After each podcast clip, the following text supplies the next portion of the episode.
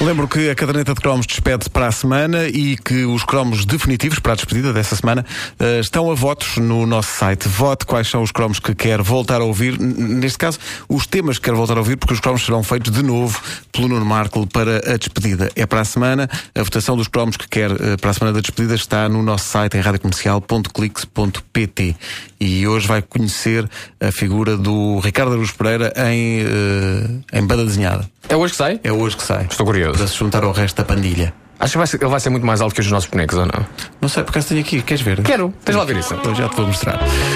Agora, a caderneta de cromos, uma oferta Montepio, capital certo, poupar é crescer em segurança. Mostra!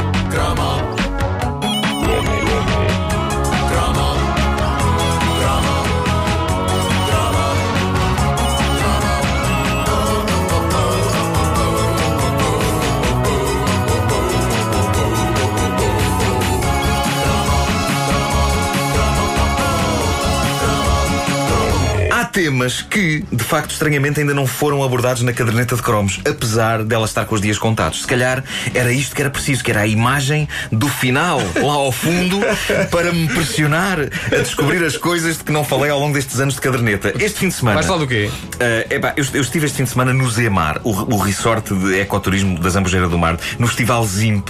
Pode parecer estranho que uma pessoa que come tão mal como eu e que gosta de guloseimas e gordurongas e isso tudo participe num festival do Instituto Macrobiótico mas, como eu expliquei na palestra que eu apresentei lá, o que se passou foi que eu experimentei a macrobiótica por amor. Eles tiveram a sorte da minha mulher ser fã de macrobiótica, porque se ela fosse fã de má comida, era provável que em vez de estar no ZIMP, eu estivesse no ZIMP, o Festival do Instituto Nacional do Torresmo, ou o ZINC, o Festival do Instituto Nacional do Coirato. Eu sou um tipo muito influenciado. Estaria nesse também. Uh, uma das pessoas da organização, a Sandra, é nosso ouvinte, está uh, um tanto ou quanto combalida pelo facto da caderneta estar a acabar e lembrou-se de um tema importante e do qual, de facto, eu ainda não falei. E é uma vergonha, porque ainda por cima é um assunto que me diz muito, porque uh, eu tinha uma coisa destas. Que coisa o mítico giradiscos portátil da infância?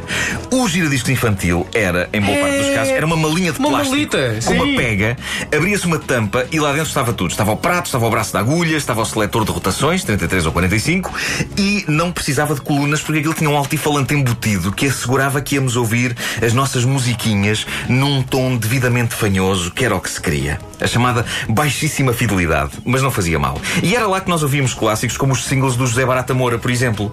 Era tramado se queríamos ouvir LPs, porque eram grandes demais para a pequenez da maquineta e não dava jeito nenhum, mas os anos 70 e 80 eram a era gloriosa do single. Eram opções baratas e convenientes e havia a sensação que, ao comprar um LP, estávamos a pagar por canções que se calhar nunca íamos ouvir. Daí que os singles estivessem em alta. Aliás, uma das características do top disco era ter o top de álbuns e o top, e o top singles. singles. Era incrível. E toda a gente adorava o bom velho e portátil 45 rotações. Eu adorava o meu giradiscos portátil de plástico, tinha uma tampa cor de mostarda, ou então era de outra cor, eu é que era muito porco e comia cachorros quentes para cima dele, não sei. Sei que na minha infância eu era tão nhonhó que tinha de pedir sempre a algum adulto para me pôr o disco a tocar, mesmo no meu pequeno giradiscos. E porquê? Porque eu padecia de uma fobia à agulha dos giradiscos. Como isto assim? É, isto é estúpido, mas é verdade. Tinhas medo? Duas das minhas fobias mais parvas. Balões que podem rebentar a qualquer momento. Epá, vocês não sabem a figura que eu faço com o meu filho. Quando alguém lhe dá um balão cheio para as mãos e ele se põe com as suas unhinhas a apertar, epá, eu tenho que me ir embora. Tenho que me ir embora. Uh, ele já, ele arrebenta balões assim, pã, e fica na maior.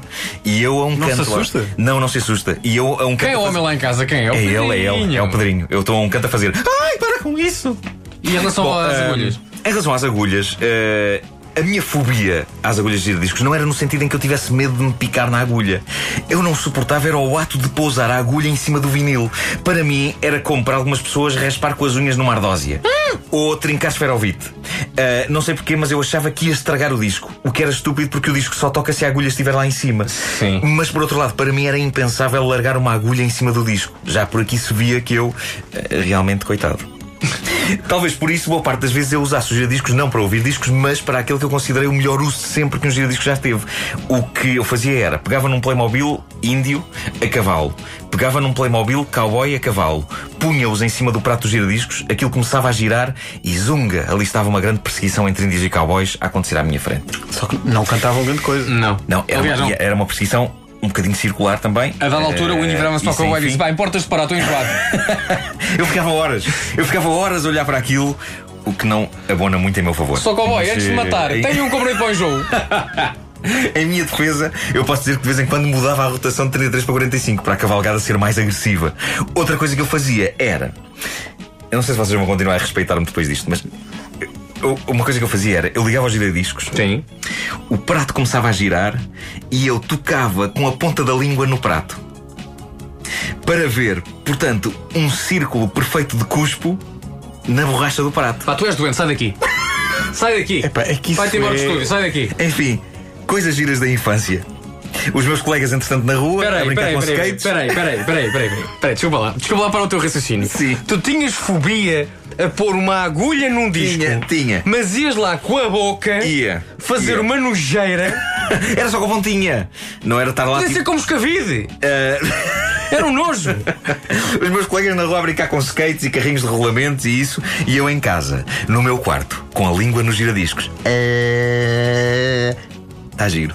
A malta divertia-se. Por malta quer dizer eu e a minha língua e os meus giradiscos. Bons tempos. Agora, se eu quiser hoje em dia lamber um giradiscos, ninguém me deixa. Outro dia, em casa de um amigo meu, epá, o que é que estás a fazer ao marante? Bem, antes ao marante que ao marante, porque passar a língua pelo marante deve ser desagradável. Já tentaste fazer isto com CDs? Mais difícil, por causa da gaveta. É, é, e epá, e levas com o laser na língua. Pá, e esta- Horrível, Prendes a língua na gaveta e, e levas com. Epá, é demasiado. É demasiado. Eu por aí já não vou. Outra coisa que se pode fazer com giradiscos Mesmo é com um. PlayStation, é um- a ranhura é mínima. Olha esta ideia que me está a surgir agora. Espera, espera, Um pe- gi- pensa, pe- pensa antes de falar. Não, repara pensa bem, antes de vocês vão falar. gostar desta. Vocês, vocês sabem aqueles bares de sushi em que a pessoa está sentada e há um Passa tapete um, ta- um rolante. tapete, sim. Pode-se fazer um bar de sushi em casa. Reúnes-se um grupo de amigos à volta de um giradiscos, pões o sushi em cima do prato, 33 rotações para não ser demasiado rápido, e estás ali, aquilo vai andando à roda, tu vais tirando, comes e. Sabes que a ideia do tapete do, do, do- no restaurante de sushi é um- era um restaurante grande e assim não tens que te levantar para ir buscar a comida, não é? Pois é, Vasco. Está à volta.